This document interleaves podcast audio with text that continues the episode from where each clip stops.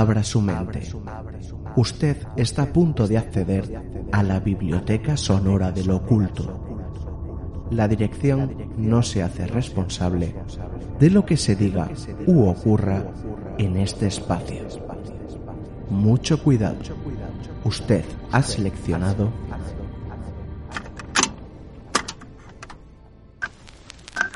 Cantabria Oculta con Juan Ramón Cayón, Antonio Gutiérrez Rivas y Alberto Martínez Beivide.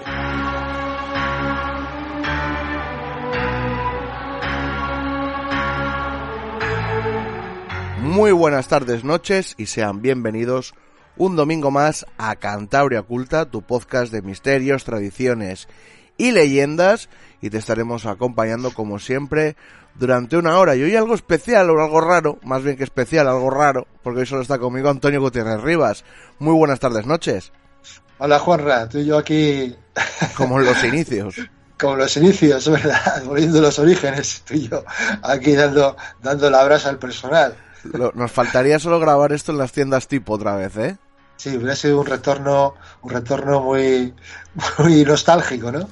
Oye, el otro día, ¿a quién se lo conté? Creo que fue en la charla, alguien que nos fue a, escuchar, creo que fue ahí que me preguntó, oye, ¿cómo empezaste y tal? Le conté lo de las tiendas tipo, todo aquello que montábamos y tal, y dice, oye, pues eso era muy bonito, era muy underground, ¿no? Muy...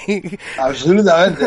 era como muy... una caverna aquello, era una caverna auténtica ahí metidos en, muy... en, una, zona muy de, marcha con el niño enfrente y, y cuando salíamos estaban ahí todos los, todos los conciertos. era muy bonito era muy bonito salir de, a veces de, grabar, grabábamos generalmente los viernes cuando cerraba la tipo, a las ocho y media, nueve, y claro, cuando salíamos muchas veces eh, entraban para el concierto que podía haber en el New o lo que sea, y como suelen ser de temática heavy, era muy bonito ver y ver a todos los heavies alrededor.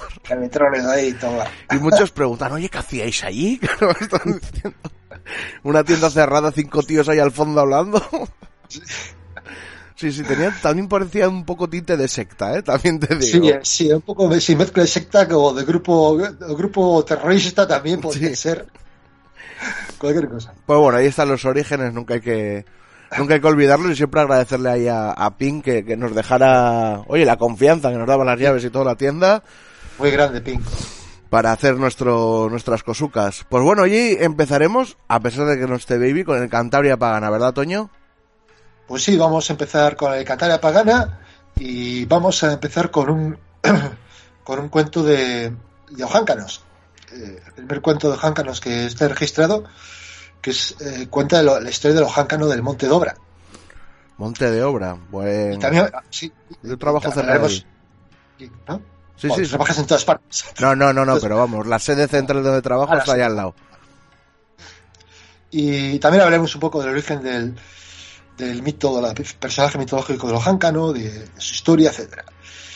Y, y, después, dame paso, dame paso para la segunda parte del programa, Juanra. Y la segunda parte del programa, bueno, por si ya te lo habías dado tú solo. ya, bueno, pero por seguir un poco la normativa del programa, las reglas no, no escritas del programa. En la segunda parte vamos a hablar de un, de un curioso libro llamado el Colbrin, o también conocido a veces como Biblia Colbrin, que es como un supuesto libro revelado, que como todos los libros revelados, pues también hay ciertas dudas sobre si esa revelación fue tal o fue más bien una especie como pequeño pequeño eh, pequeño engaño o, elaboración más o menos mm. fraudulenta. Entonces vamos a hablar un poco de ello. Vale, pues eso será después del Cantabria Pagana. Y vamos a recordar, eso sí, nuestras vías de contacto. Estamos en Twitter, en arroba Cantabria Culta. En el Facebook podéis encontrar nuestra página de Facebook, en nuestro email contacto cantabriaculta.gmail.com, estamos en Instagram, estamos también en TikTok y recordar que este programa y todo se suben a prácticamente todas las plataformas de podcast que, existen, ya sea Spotify, Google Podcast, Amazon Music eh, y en Evox. Y recordar que en todas ellas las que te lo permitan, oye, pues un me gusta, un comentario en el audio, pues nos ayuda mucho y nos da visibilidad en la plataforma para que otra gente pueda encontrar Cantabria Culta. Y en este caso, pues nos han dejado un comentario Zutoy, Betting Clown, Marina Gurruchaga, Roberto de Pablos, eh, Francisco Romero Navarro, tambor, la Laracantup eh, Nieves y Miki. Bueno, y mencionar que también algo estamos haciendo bien cuando ya empiezan a llegar otra vez troles. nos encantan, Ah, sí. ¿eh? O sea, mientras sea así con respeto y tal. A nosotros nos gustan mucho los trolls, o sea, no... Pero no nos, no nos ha venido en Evox, ¿no? Nos ha venido. En Evox, en Evox, el que Ah, puso lo de los disfraces. O sea, sí. Ah, sí, sí, sí. sí. Espérate, leo el comentario si quieres. Le tengo... No, sí, lo leí, lo leí. Ah, vale, vale, vale. Pues eso sí, sí que, bueno, que por Amazon se puede comprar disfraces ya, pero cuando lo vieron no existía Amazon. Eso es la, la, la dif- La cuestión. la diferencia, ¿no? pero bueno. No, además dice, habla de, de- de- de las cornets, la- no, no eran lo que, no era lo que dice él. Tra- El, tocado que llevaba no era lo que dice él. Era totalmente distinto. Pero bueno, Era otra cosa. Bueno, sí. Oye, respetado. Es un ¿eh? troll, Todo- es es un troll, es un troll. Bueno, aunque lo piense, bueno, pues, respetamos su opinión y si es un troll, pues oye, nos reímos y ya está. Que, que no, está. no, en serio, que no somos de esos que empieza. Mientras no lo hagáis, no, no. Mientras no sean, mientras sean respetuosos, mientras sean respetuosos. Y lo que más nos fastidia, y que la gente lo sepa, si nos fastidia algo es que se metan con los invitados o con los colaboradores. con los- y serio, con los testigos. y con los testigos. Que nos digan algo a nosotros nos da bastante igual, pero igual. el problema es que, oye, que la gente que viene a nuestra casa, pues queremos que la traten bien. Y bueno, antes de dar paso al Cantabria Pagana, mencionar lo de las charlas que vamos a hacer, ¿vale? Que sí que hemos cerrado otra, otra fecha, con esta ya con más con más tiempo para que la gente se pueda preparar y va a ser el viernes 24 de febrero como siempre va a ser en el en el Bull el, eh, a las 8 de, de la tarde y en esta ocasión pues ya tenemos también temática y bueno tú tienes hasta el cartel que lo subiré en uno de estos días ya a, a nuestras redes sociales pues eso, vamos a ser en el Bar Bull, eh, calle Río de la Pila 18, Santander, Cantabria, pues bueno, al principio del Río de la Pila, enfrente de la Tienduca, que es yo creo que del bar más emblemático, De los mar, junto con el, con el Drinks igual. con el drink, claro. el drink. En el Drink escuché yo que había, o sea, que un día habría que investigar un poquillo sobre, sobre el bar, porque han salido de ahí varios músicos como Calderón, Pero sí, claro, estaba en los calderón, sí, sí. empezaba, empe- sí, empezó en el Drinks a tocar jazz ahí y luego ya despegó. Sí, sí, sí. Por eso te digo que, que, que a pesar de que... toda es- la vida ahí, es muy, muy antiguo. Es un pub, posiblemente, el- dicen que tiene la licencia de pub más antigua de España. ¿Sí? Eso, eso, eso he oído yo, no sé hasta qué punto será verdad o... Pero bueno, eso, vamos, que es un, es un bar que tenía ese ambiente, tenía un poco underground para la época Mm. de jazz y tal, de, de los años 50, 60. O sea, Pues- tiene su, su historia. Pues para la gente, mira, yo iba a hacer una recomendación, porque esto yo lo escuché hace poco en otro podcast de Aquí hay Dragones, que es muy conocido ese podcast. Eh, y precisamente hablaban de Calderón y pues eso me llamó la atención que mencionaban, pues yo sabía que era de aquí, pero lo del pub drinks y tal, y dices, coño, pues ahí estoy a veces medio yo a tomar una Claro, copa. hombre, La- ahora ponen requetón, eso sí, pero bueno, bueno, los la tiempos. va degenerando, ya sabes. Los tiempos, los tiempos. Pues, pues nada, eh, ahora sí que sí, nos vamos a ir ya con ese Cantabria Pagana.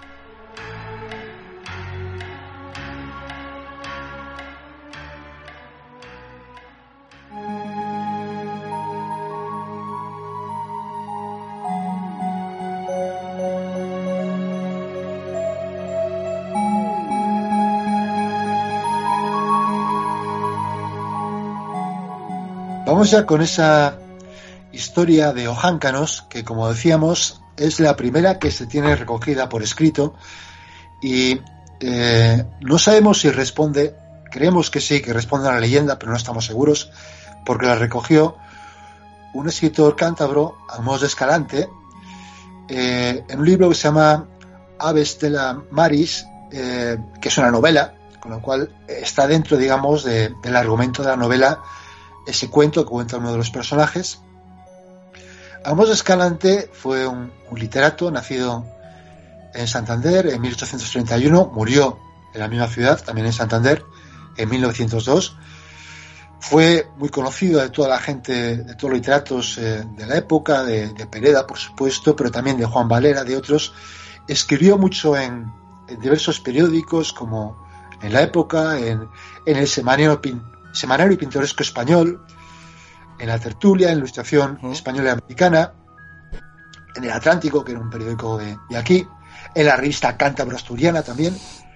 Eh, era historiador, era folclorista, era muy admirador de, Walter Scott, de manera que, eh, por ejemplo, este, este libro del que hablamos, Ave Stella Maris, no deja de ser una novela histórica. Novela histórica, eh, perdón, Ave Maris Stella. Ave Maris Stella, Ave Maris Stella es una novela histórica ambientada en el siglo XVII en Cantabria. Eh, se trata, pues, es, una, es una obra de, como digo, una novela que trata, pues, un tema clásico como es la rivalidad entre dos hermanos, los hermanos Pérez y Ongallo, por el amor de una mujer, que se llama Doña Mencía. Pues bien, se escribe, parece ser, de forma muy, muy minuciosa, puesto del ambiente. Eh, es una novela, fue bastante considerada en su momento como una, una representación muy, muy adecuada de lo que es la novela histórica. Pues bien, en este, en este contexto, dentro de esta novela, dentro de este siglo XVII que, que recrea Amos de Escalante es donde tiene lugar, donde uno de los personajes narra el cuento sobre el eh, ojáncano de, eh, del Monte Dobra, que lo llama Juancano, porque ya sabemos que los ojáncanos tienen diversas denominaciones, Juancanos, ojáncanos, páncanos, y habla del Juancano, y lo mejor yo creo que, va a ser eh, escuchar, escuchar el cuento.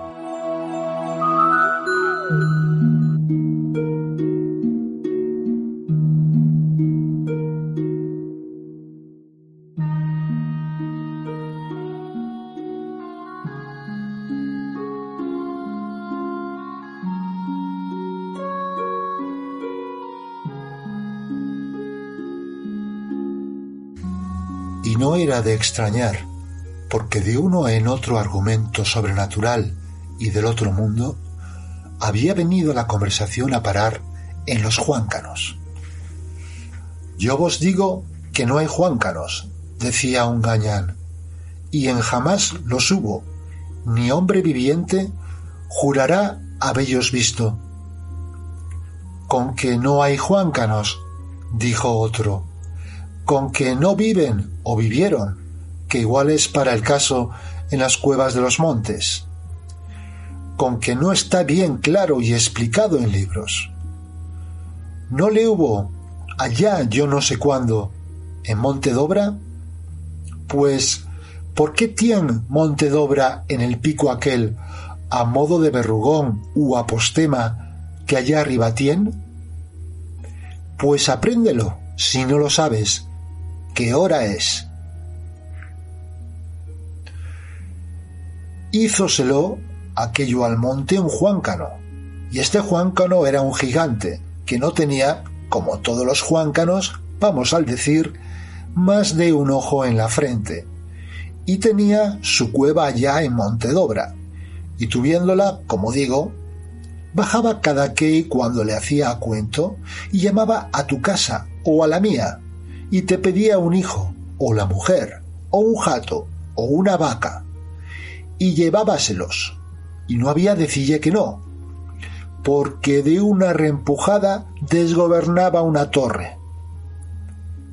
Y llevándoselos, dice que metíalos bajo el sobaco, sin lijarlos ni miaja, y trepaba con ello monte arriba por lo más pindio, mitiéndose por donde no podían hombres, y cuando parecía que iba a esborregarse con la carga, que todos estaban mirando a ver qué hacía y dónde paraba, catábanle allá en somo de su cueva. Y en jamás se supo lo que hizo de la mucha gente que se llevó. Pues voy a lo que pasó con él en Montedobra. ¿Qué fue? Que viniendo un soldado que había corrido más tierras que ve el sol, y como tuviera ya, no se sabe dónde, a lo que dicen conversación con un santo o encantador de los buenos, díjole éste que era saludable la cruz contra los juancanos, por ser ellos del enemigo y contrarios de Dios. Y el soldado, que a mi ver era hombre de buen discurso, y que a nada tenía miedo, propúsoles el caso a los de por acá, con el remedio que a él le parecía conveniente. el cual fue llegarse con algunos pocos de los más atrevidos y espialle los pasos al Juancano, que bien pudieron porque él, aparte de llevarse la gente, con nadie tenía rencor ni andaba a malas, y ver cuándo entraba en la cueva. Y entrado, pusiéronle una cruz hecha de piedras que por allí apañaron, en conformidad que cogía la entrada y no podía salir sino yala. Y con esto, cuando el Juan Cano arremetió a salir, topó con la cruz y echóse para adentro. Y diz que probando algunas veces y topándose la cruz otras tantas, luego quedóse escondido y callado tan buen trecho que temieron todos que era ya muerto.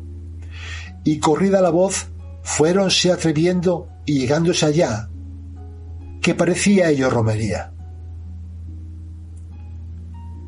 Cuando parecióles a todos que el monte se movía, y oyeron dentro de la cueva gran ruido, y a modo de regoldar de muchos hombres, y era aquel Juáncano, desesperado, y no tuviendo salida, revolcábase y bramaba pegando por todas partes dentro de su cueva, por mor de reventalla y escaparse. Y gibóse la tierra, y quedó Montedobra como le vemos ahora. Con lo cual, dióles tal espanto a cuantos allí estaban que tomaron a correr monte abajo y despeñáronse no pocos. El mal mayor estuvo en que las pisadas de los que corrían o las manos de los que cayeron, o el diablo, que bien sabe de ocasiones, desgobernaron y traspusieron las piedras, y la cruz dejó de ser tal cruz, y el Juancano tuvo la salida libre.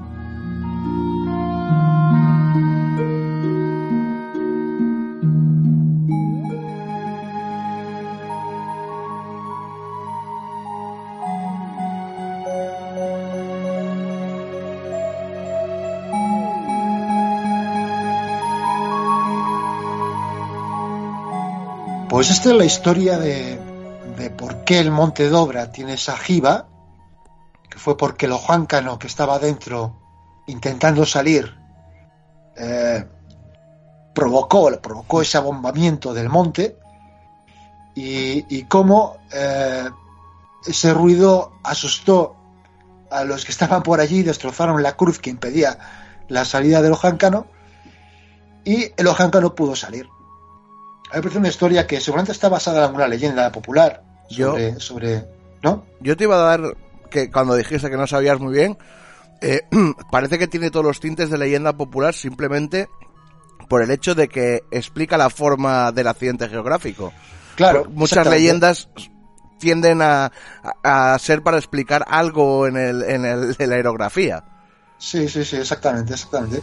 Bueno, para, para la gente, yo supongo que casi todo el mundo que nos está escuchando sabe lo que es un ojáncano, es un personaje mitológico.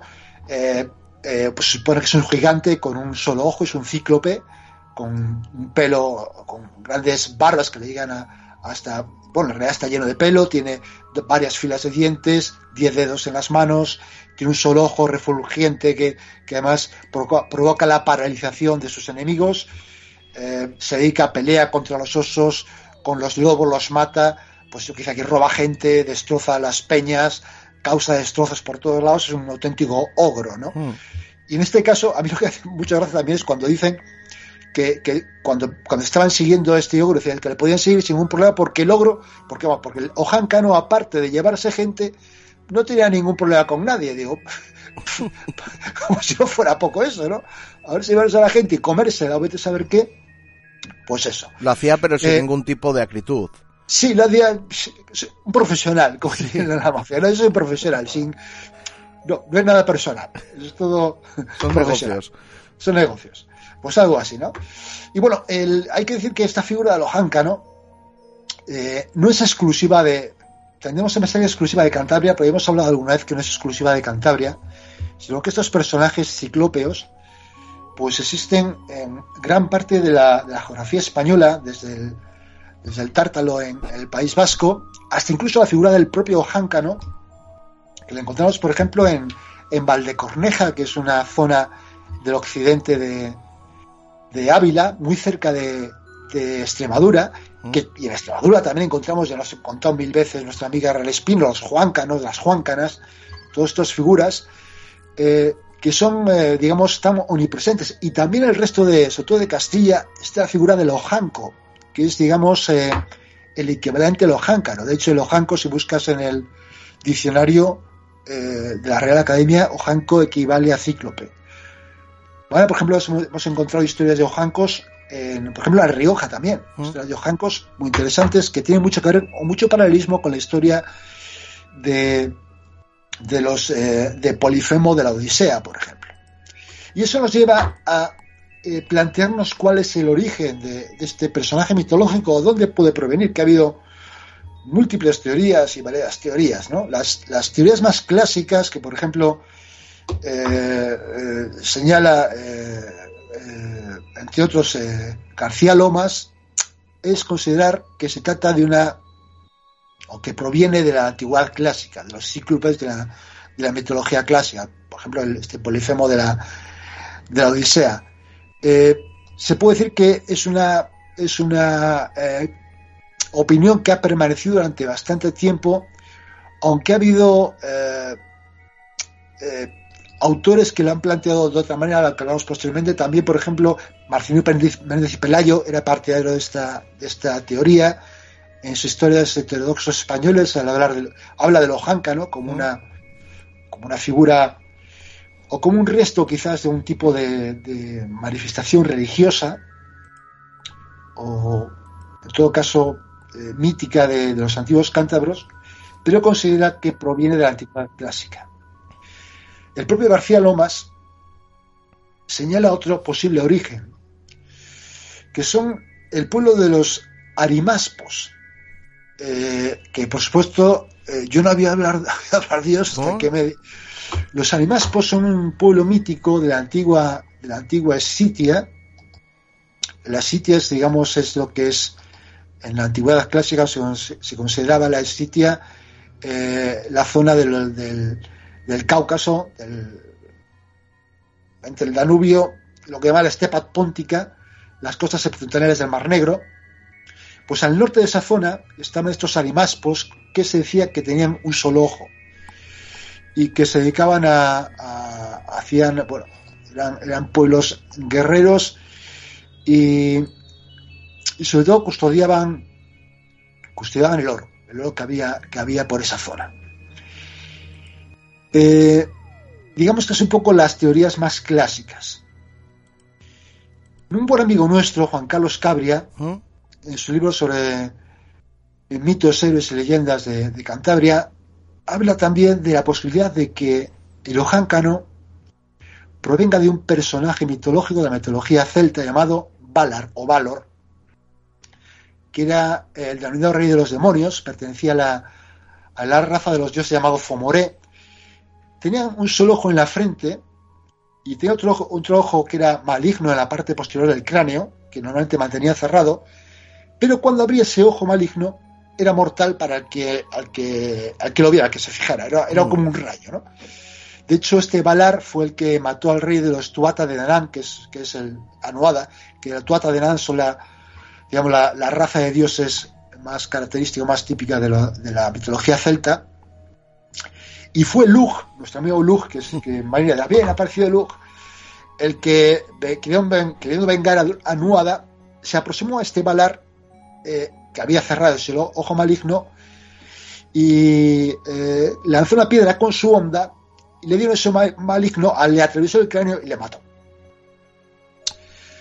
De manera que tenemos otra posibilidad que es este, este personaje Valar, el que sea el origen de este del ojáncano, porque además eh, en algunos, por ejemplo, en Manuel Llano, en una, una de sus muchas conferencias, habló de diversos tipos de ojáncanos. Y, por ejemplo, habló de del ojáncano de Campó, que dice que es chiquitín, que tiene una larga barba, barba blanca y que tiene dos ojos, uno en la frente y otro detrás de la cabeza.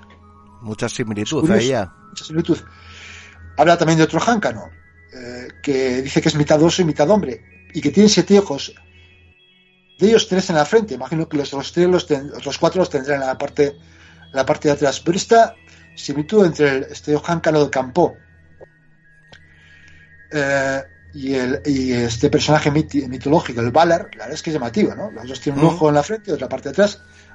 Eh, algunos de los, los, los menos los menos eh, confiados en la eh, digamos en la labor de, de estudio de, de investigación del folclore de, Llano que dicen que se inventó muchas cosas cree que quizás se inspiró en sus lecturas de mitología celta para sacar este personaje pues eso nunca lo sabremos no puede que efectivamente sí que existiera este personaje eh, este ojáncano especial con este ojo en la, en la- en la parte de atrás que efectivamente estuviera inspirado en este personaje mitológico porque además fíjate hay una hay un trabajo en la revista de folclore de un, tal- de un Alejandro Herrero que no le conozco que habla de las similitudes de leyendas entre mitos de España, de Irlanda y de Sitia. Sitia es esta zona que hemos referido que es donde vienen estos arimaspos. Hmm.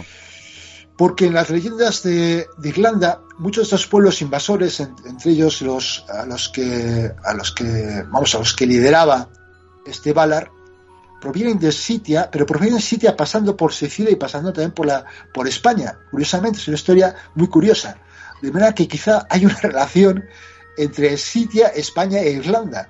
Y estos eh, personajes de un solo ojo, arimaspos, eh, pasaron a convertirse en, el caso de en el caso de, Irlanda en, los eh, dioses llamados Fomoré liderados por este Valar y en el caso de España formarán toda esta serie de personajes eh, ciclópeos con un solo ojo los jáncanos los eh, juancanos los eh, tártalos quizás fuera algo así. Pero eh, también hay otra eh, posibilidad vinculada un poco también con, con la antigüedad y con esa historia de, de Valar, que es la posibilidad de que lo jáncano no, no sea más que una, una eh, mutación de dioses Hmm. celtas, en este caso de Lug, o de o de Botan, de Odín, en el caso de, de los eh, de los dioses o del, del panteón germánico. Eh, Eduardo Peralta Labrador, este gran eh, prehistoriador, eh, historiador, muchas veces tan, tan olvidado o tan apartado por, eh, por la academia en Cantabria y que tan- tantísimo ha, ha hecho por, ah, por reivindicar la historia antigua de Cantabria en su ya mítico libro Los cántabros antes de Roma, refiriéndose a los jáncano dice que eh, pues, lo describe pues, eh, eh, ser maligno, monstruoso, que se alimenta de osos, de lobos, que aterroriza a los pastores, a los agricultores, a los ganaderos, destroza sembrados, destroza montes, rapta ganados, también rapta a las, a las pastoras guapas, eh, que identifican sus ruidos con las eh, con el rugir de las tormentas, incluso con el resoplido de un jabalí viejo. Dice que también tiene la costumbre de embadurnarse el cuerpo con la grasa del corazón de lobos y osos. Dice que eso recuerda ¿A a los ritos de iniciación practicados por los guerreros odínicos para adquirir el furor extático.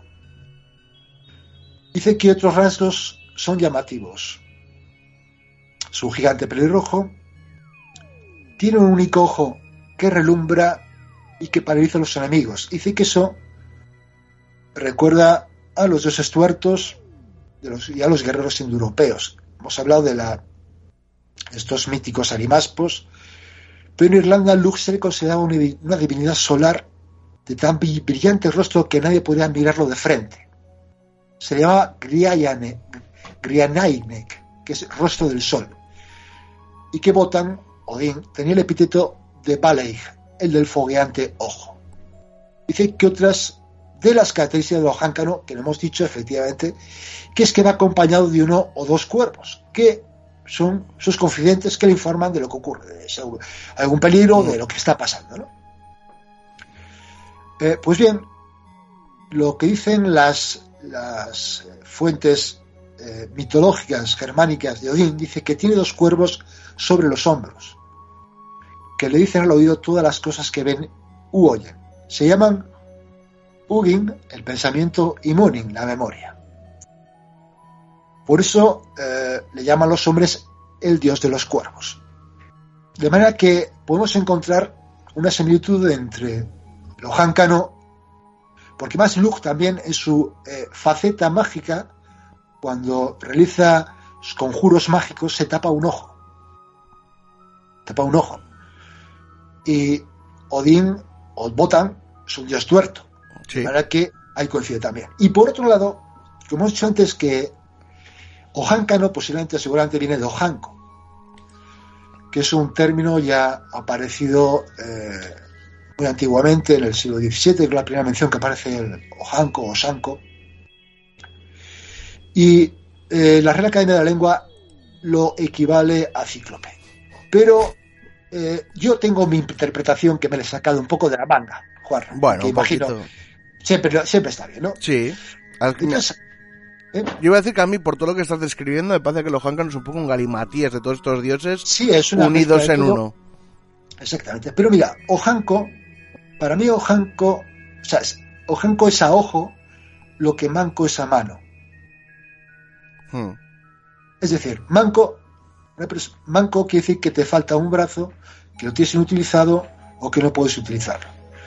De manera que para mí, Ojanco posiblemente sería originalmente que te falta un ojo, exactamente, que te falta un ojo o que en todo caso un ojo no lo utilizas.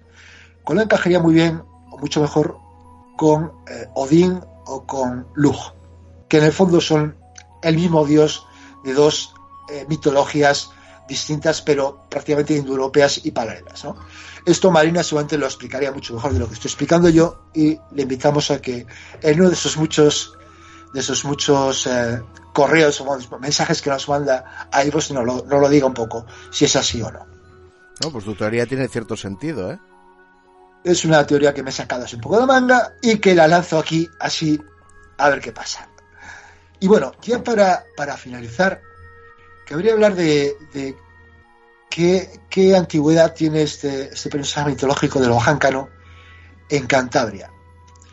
Pues, eh, como hemos dicho, este texto que, que, que esta novela de, de Amores Escalantes de 1877, aunque está ambientada en el siglo XVII, con, con, lo cual podríamos, sabemos que una persona que se documentaba muy bien para realizar sus novelas, con lo cual podemos plantearnos que efectivamente en el siglo XVII, al menos, esta, este personaje mitológico estaba circulando por allí. Pero Mm.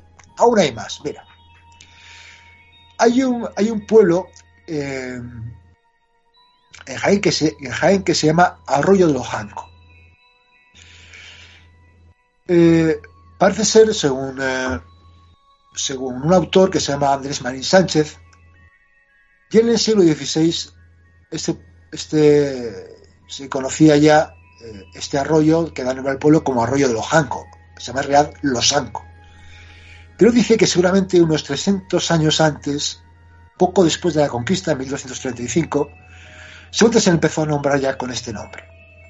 Pues ¿sabes quiénes conquistaron estas tierras y 300 años después todavía tenían posesiones ambos lados del cauce del arroyo, este arroyo de Ojanco?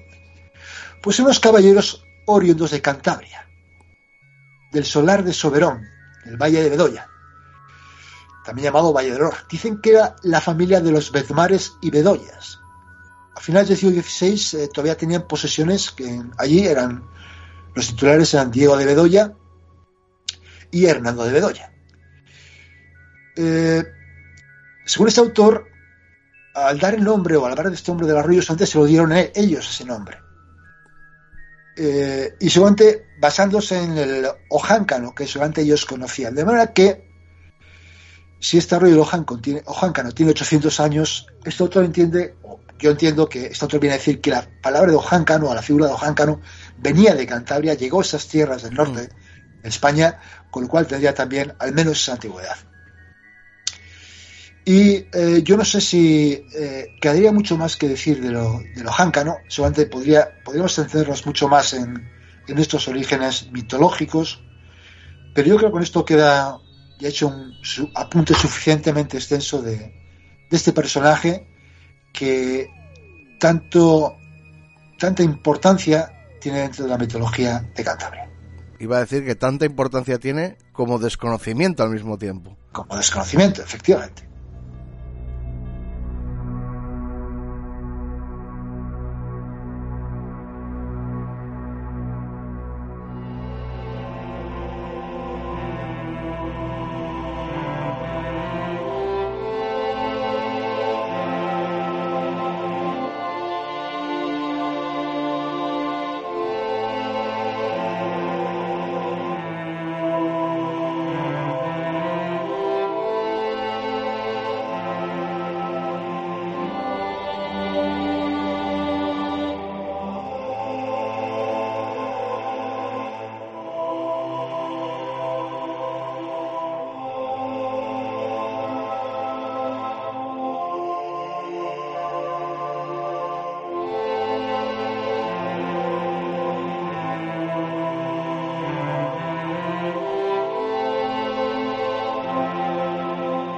El Colbrin. ¿Qué es eso del Colbrin? Bueno, el Colbrin, como hemos dicho antes al principio, es un supuesto libro revelado. Es bastante, relativamente desconocido, evidentemente con Internet ha empezado a tener eh, más extensión su, conocimiento, pero la verdad es que eh, es un libro que ha estado bastante eh, escondido. Parece ser que fue publicado por primera vez de forma impresa en 1994 por el llamado Kuldian Trust, que es una, organización que está basada libremente en los Kuldis, que eran unos seguidores eh, celtas del cristianismo, una mezcla entre el celtismo y el cristianismo eh, de Gran Bretaña. Los partidarios dicen que de, la realidad del COVID dice que ha sido ha habido conspiración para mantener enterrados estos libros durante mucho tiempo. Eh, de hecho, si uno va a, la Wikipedia, encuentra una pequeña referencia, siempre tratándolo con bastante escepticismo, seguramente con cierta razón. Hmm.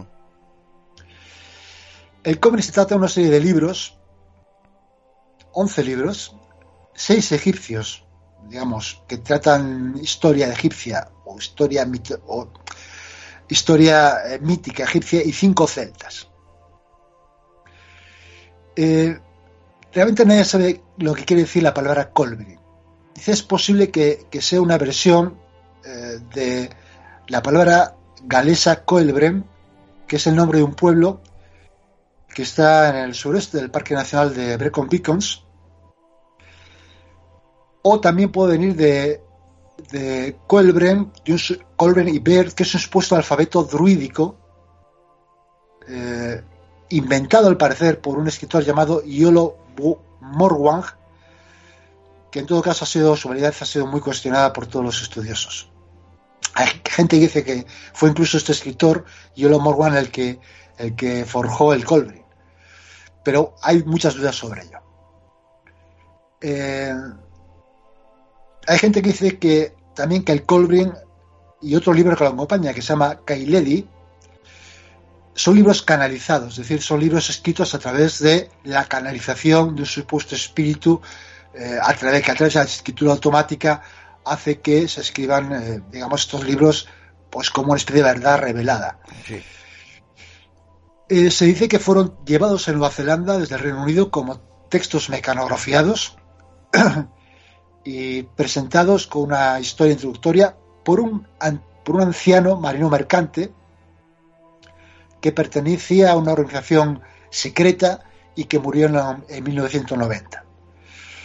Hay que decir que este libro, el Colvin, está disponible en, la línea, en línea directamente a través de Good Days Bookshop, en el enlace en la web de Culdian Trust pero también se puede llevar descargado directamente de internet. O sea, lo puedes descargar de internet, eh, lo tienes ahí, el Colmen. Es un, es un tocho de cuidado. El autor ya no está para reclamar los derechos, ¿no? Efectivamente, como no sabe con el autor, ya, eh, pues efectivamente está súper pirateado, de verdad que se puede, se puede descargar eh, tranquilamente. Bien, eh, ¿qué podemos encontrar en el Colbrin? Según un autor dice que un autor dice que si uno se sentara y leía el Colbrin, es probable que se sintiera totalmente desconcertado. Porque al parecer solo existe, solo ha quedado una parte de los textos originales. Hay una cierta cronología en todos los textos, pero en todo caso parece que no está completo, de manera que puede producir un cierto, cierto desconcierto. Eh, la introducción del Colbrin cuenta un poco su historia. Dice que los manuscritos originales fueron rescatados de la abadía de Glastonbury cuando se produjo un gran incendio en la misma en 1184, que destruyó prácticamente todos los edificios. Dice que este incendio fue provocado con la intención de destruir estos manuscritos, el Colbrin. Pero estos se guardaron en secreto y se conservaron. Tenemos que saltar varios cientos de años en adelante, cuando estos manuscritos fueron quedaron a cargo de, esto, de este grupo que hemos llamado los culti, los cultianos, que es una comunidad escocesa del siglo XIV.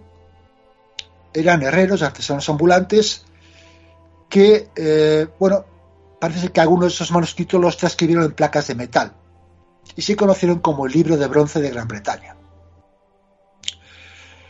Este texto fue transcrito en forma de libro en el siglo XVII, modernizado a finales del siglo XIX y a principios del XX se incorporan algunos manuscritos celtas que no habían sido transcritos en las antiguas planchas de metal. Durante las décadas de 1920 y 1930, los libros fueron conservados por un grupo religioso desconocido y, eh, aunque fueron descartados como chatarra durante la Segunda Guerra Mundial, fueron posteriormente rescatados. Eh, había cinco grandes cajas de libros que contenían 132 rollos y cinco volúmenes, encuadernados en anillas, que componían el gran libro de los egipcios. Bien, eh, este libro trata de los viajes, bueno, es como una historia sobre mm, de genética, de catástrofes globales, de la búsqueda de la inmortalidad también. Eh, hay una serie de, libros, el primer, bloque se trata de los libros egipcios, tiene varios libros, son primero los libros, el libro de los hijos de Dios, que dice que ellos lucharon más duro, fueron más disciplinados, porque sus antepasados habrían cruzado el gran vacío oscuro desde otro lugar sobrenatural muy lejano, y no heredan la muerte. Hay eh, esto de habían cruzado el gran vacío oscuro, algunos han interpretado como que eran visitantes extraterrestres. Aliens. Faltaban aliens en la historia. Pues ahí tenemos aliens. Bien, parece ser que una especie indígena primitiva, que se llamaba los hijos de la tierra, también conocida como Joslings, o mestizos, eh, hay otros eh, personajes llamados hijos de botas, parientes de las eh, bestias del bosque. Un segundo libro se llama The Grand Company. Otro tercer libro se llama Los hijos de Dios. Otro libro se llama Los hijos de los hombres. Y otro Los hombres. A ver, según parece el Colvin, todas estas especies siempre deberían haber permanecido separadas. Los hijos de Dios, los hijos de los hombres, las bestias estas, pero empezaron a producirse apareamientos. Y esto se describe como una primera contaminación. Todos los hijos de Dios como los hijos de los hombres se enferman. Porque el mayor de los males que ha caído sobre la raza de los hijos de Dios dice que es el flujo fétido que contamina a la mujer que resulta de la mezcla incompatible entre estas dos razas. Muy bien. Muy bonito es eso. Empezamos con que, digamos que hay la historia que también se repite en la Biblia de los hijos de Dios y los hijos de los hombres, aquí se repite y que hay esa mezcla entre los hijos de Dios y los hijos de los hombres que produce la enfermedad y produce la desaparición de esa especie de, vida eterna que tenían esos hijos de Dios que habían cruzado el vacío oscuro y eterno. Y ahí sale por ahí Bogart haciendo... Que no le gusta, por lo que sea. Que no le gusta esta historia. Por supuesto, los hijos de Dios son expulsados de la tierra del jardín, es decir, del Edén, que se convierte en un desierto. Bueno, a lo largo de muchas generaciones, eh, la vida de estos hijos de Dios se va eh, haciendo cada vez más corta, son propias enfermedades, la tierra es por el fuego, el hombre sobrevive, vuelve a haber más catástrofes. En realidad el libro es una constante eh, sucesión de catástrofes y renacimientos y va surgiendo, surgiendo seres distintos la gente pequeña, los gigantes, los sin cuello, las tierras de los pantanos, es todo una especie de batiburrillo de una historia absolutamente, a, mi, a mi entender, un poco disparatada, en que se suceden eh, peleas, batallas de y dioses, que sobre todo se desarrolla en Egipto. El escenario cambia cuando los protagonistas se van de Egipto eh, y con los registros de las enseñanzas que han atesorado durante todo este tiempo. Por una serie de profecías saben que su camino espiritual se encuentra en una tierra más al norte. Con lo cual sacan, se van de Egipto y se exilian. La narración continúa eh, y se ha convertido en la historia de los hijos del fuego que su misión es, proteger estas enseñanzas que se contienen en el gran libro de Egipto. Sabiendo que deben ir hacia el norte, eh, los hijos del fuego convierten sus pergaminos en textos en planchas de metal y zarpan. Eh, llegan al, al borde del mundo, según dicen, y sabiendo que allí, si permanecen, corren peligro, zarpan más hacia el norte. Y aquí es donde las cosas empiezan a confundir un poco porque dice que se encuentran con un grupo de refugiados griegos de Troya. ¿Por qué sale aquí Troya? Esa cara que has puesto, Juanra, que te he visto diciendo por qué. No lo sé por qué. Bueno, no sé por qué. Es que no tiene sentido, ¿sabes? Bueno. No van a salir por ahí de repente, seguramente que hablen también del diluvio después, ¿no? O sea... Sí, efectivamente, ha habido diluvios, ha habido catástrofes de fuego, ha habido de todo pero llegan a la Gran Bretaña, una Gran Bretaña posterior a la Edad de Hielo. Que es una, tienda, una tierra vacía, pero habitada por hombres pintados. Eh, algunos interpretan que serían los pictos, un pueblo mítico del norte de Gran Bretaña, de, Escocia. Por estos hombres pintados y por gigantes de, de tres metros, que han sobrevivido al cataclismo que la mayor parte de los gigantes. Digamos que estos eh, exiliados, estos migrantes, se instalan en los conocidos como Cornualles, o sea, Cornwall, Cornualles. Establecen un templo, esta una forma de, vida distinta a los, a los que habían allí y agregan sus leyes a los libros ya existentes. Digamos que los emigrantes habían traído sus libros, los libros de Egipto, y añaden otros libros más, que son el libro del juicio del gran Dios, el registro sagrado, el libro del establecimiento, el libro de los brebajes mágicos, el libro de las canciones, el libro de la creación, el libro de la destrucción y el libro de la tribulación. Pues bien, eh, estos libros que bueno, la verdad es que no tienen mucho, mucho más que decir, son los que al final se, se convierten, todo este conjunto de libros, se convierten en el Colbrin. Hmm. Y el Colbrin es lo que ha llegado hasta nosotros. Como digo, eh, se trata de un libro que, bueno, es que además al final incluye un, un, evangelio apócrifo, porque es que no podía faltar. Hombre, por supuesto. Un evangelio apócrifo sobre la vida de Jesús, que se llama el libro de Gran Bretaña. Según este evangelio apócrifo, eh, Jesús no era un ser divino, sino que, sino que él y sus discípulos eh, eran pescadores y eh, trabajaban en los barcos de José de Arimatea. Dice que José de Arimatea y sus compañeros llegan a Gran Bretaña, José de Arimatea trata con los druidas y ahí se produce una especie de conjunción del cristianismo primitivo con el celtismo de Gran Bretaña. Y ahí es donde empieza a surgir también donde se confluyen, digamos, eh, el cristianismo con el celtismo y donde se produce la eh, protección de estos libros y toda esta historia de protección que hemos escuchado que se ha prolongado durante cientos de, cientos de años hasta la actualidad, donde nos ha llegado esta especie de batiburrillo tremendo que hemos contado. Un ejemplo de, de texto este de, del Colbrin, por ejemplo, es la primer párrafo de salutación que dice: Saludos nonatos, ahora dormidos en el oscuro útero del futuro. Saludos de parte de los que una vez fuimos, como ustedes ahora, y que somos como quienes algún día serán. Nosotros también esperábamos y temíamos, dudábamos y creímos.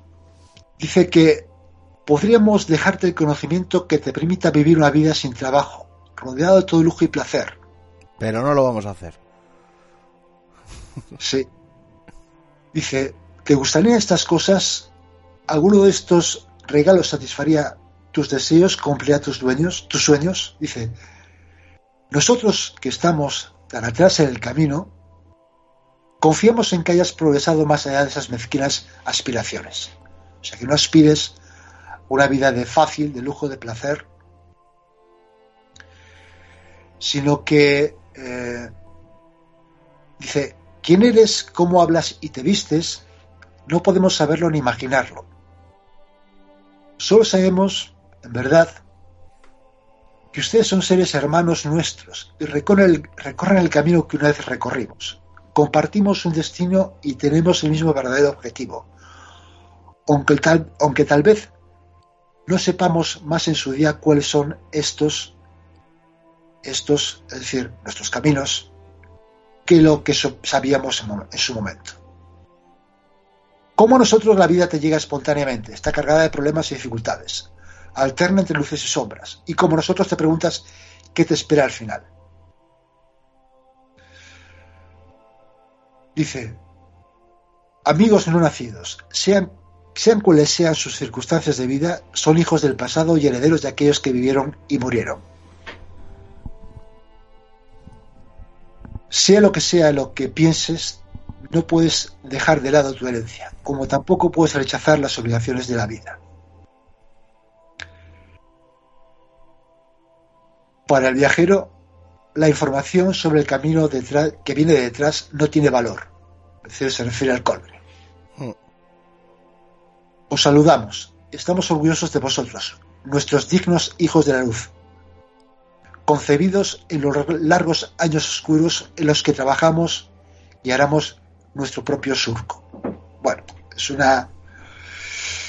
Como digo, es un libro que contiene una serie de enseñanzas, de supuestos, eh, supuestos consejos, visiones sobre la vida futura, incluso sobre la vida eterna, y que no deja de ser una especie como de copia o de traslación de enseñanzas de diversas culturas, de la Biblia, de, de manera que eh, tanto por el lenguaje como por toda la historia entremezclada que contiene, existen bastantes dudas de que sea algo realmente antiguo, sino que parece algo producido en época relativamente reciente. Eso es lo que te iba a decir. Muy posible, muy posiblemente en nuestro, nuestro siglo. O sea, yo no creo que ni que tengamos que remontarnos al siglo XVII para, para encontrar eh, su origen parece más propio incluso de la New Age. Contiene muchos mensajes propios mm. de la New Age. De manera que yo, yo no echaría este texto mucho más, más allá de 30 o 40 años, sinceramente. Pero bueno, no deja de ser un texto curioso que, como digo, empieza a circular por, por Internet con cierta seguridad y que hemos querido traer aquí para que la gente, le digo, si quiere, se pueda descargarlo. Yo iba a decirte que, que escuchando un poquito o sea, lo, que acabas de exponer, que no conocía este libro. Ya su origen parece un poquito extraño, ¿no? Porque dicen, no, eh, fue en un monasterio que fueron a quemar y justo se salvó. A ver, si quieren destruir ese manuscrito, lo habrían destruido, o sea, lo habrían destruido sin necesidad de destruir el resto de textos. O sea, ya empiezan un poquito, ¿no? Con la teoría de la conspiración. Y a mí me ha parecido un poco, y eso también aquí ya elucubrando y haciendo un poquito, también yo lanzando teorías de la conspiración, porque es muy bonito hacer eso, parece también como un cierto intento más, ¿no? Del pueblo anglosajón de, Ah, sí, de cierto, llevárselo todo a él, ¿sabes? De, Sí, sí, de- sí, sí. porque claro, estamos aquí hablando ya de que, de que José eh, fue a hablar con unos druidas en Gran Bretaña, ¿sabes? Sí, sí, sí, sí, sí. Porque, Es- sí, es algo. Sí, efectivamente. Eso me recuerda mucho también a, a- al libro de Mormón, que también intentan llevarlo todo a, eh, a los- al mundo anglosajón, pero en este caso americano, ¿no? Que quieren llevar, pues en este caso, la tribu perdida de Israel a- al territorio norteamericano. Eh, ya hemos hablado alguna vez aquí de, que una de las enseñanzas del libro de Mormón, de las bases del libro, del libro Mormón, es que la tribu perdida de Israel cruzó el Atlántico, estamos hablando antes de Jesucristo, cruzó el Atlántico, llegó a Estados Unidos. eh, durante el viaje, alguna parte de la tribu renegó de Dios. Dios les castigó oscureciéndoles la piel.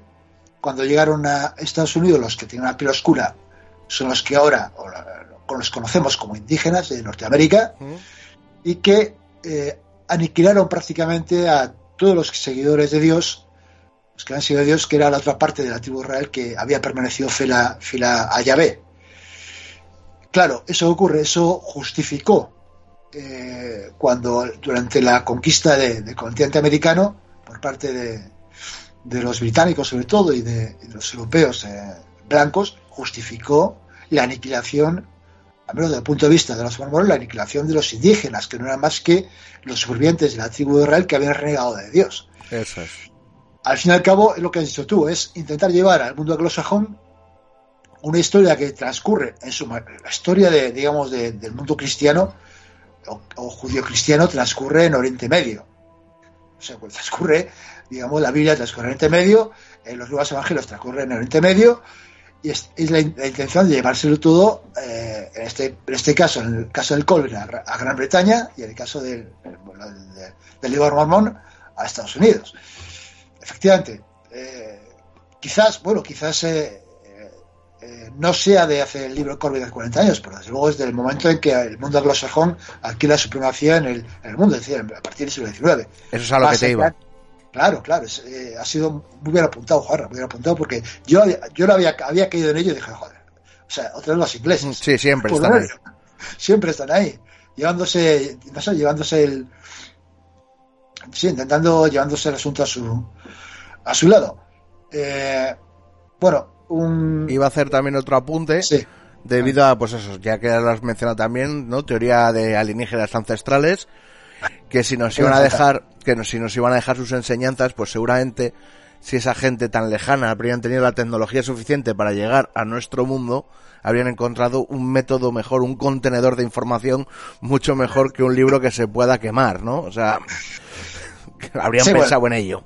Efectivamente, estamos, estamos en, en lo de siempre, en esta teoría de los alienígenas ancestrales que, que intentan, intentan eh, por todos lados buscar pruebas de, su presencia y la única prueba de la presencia de una tecnología capaz de atravesar los inmensos espacios cósmicos pues sería encontrar efectiva tecnología eh, superior a la que tenemos nosotros ahora, algo que nunca se ha encontrado.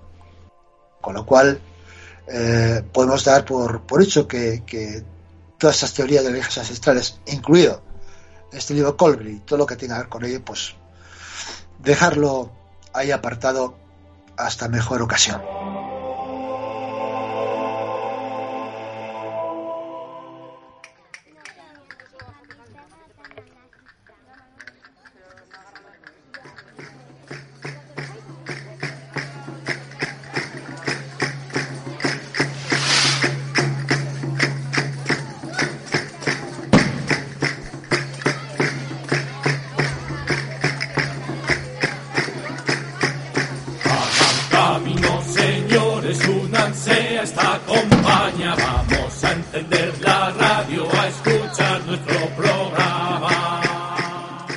Y hasta aquí el Cantabria Oculta de hoy. Espero que os haya gustado, que lo hayáis disfrutado, a pesar de la, de la ausencia de Baby que espero que pueda estar aquí muy pronto. Para la gente, que no lo hemos dicho, no es nada de salud ni nada por No. el estilo. Está perfectamente. Curra. es tema laboral, ya está. No ha podido eh, acercarse a grabar y ya está, no os preocupéis. Así que, que nada, nos vamos a despedir hasta dentro de siete días en Cantabria Culta, si no sin antes recordar que nuestras vías de contacto, que estamos en Twitter, en arroba Cantabria Culta, en el Facebook, podéis encontrar nuestra página, nuestro email, contacto cantabriaculta arroba gmail.com, en Instagram, en YouTube y para todo lo demás, cantabriaculta.es. Recordaros también que el 24 de febrero tenemos una cita en el Bar Bull, en el Río de la Pila, y hablaremos de, de luces o luminarias, ¿no? Por así decirlo, Ah, eh, en Cantabria.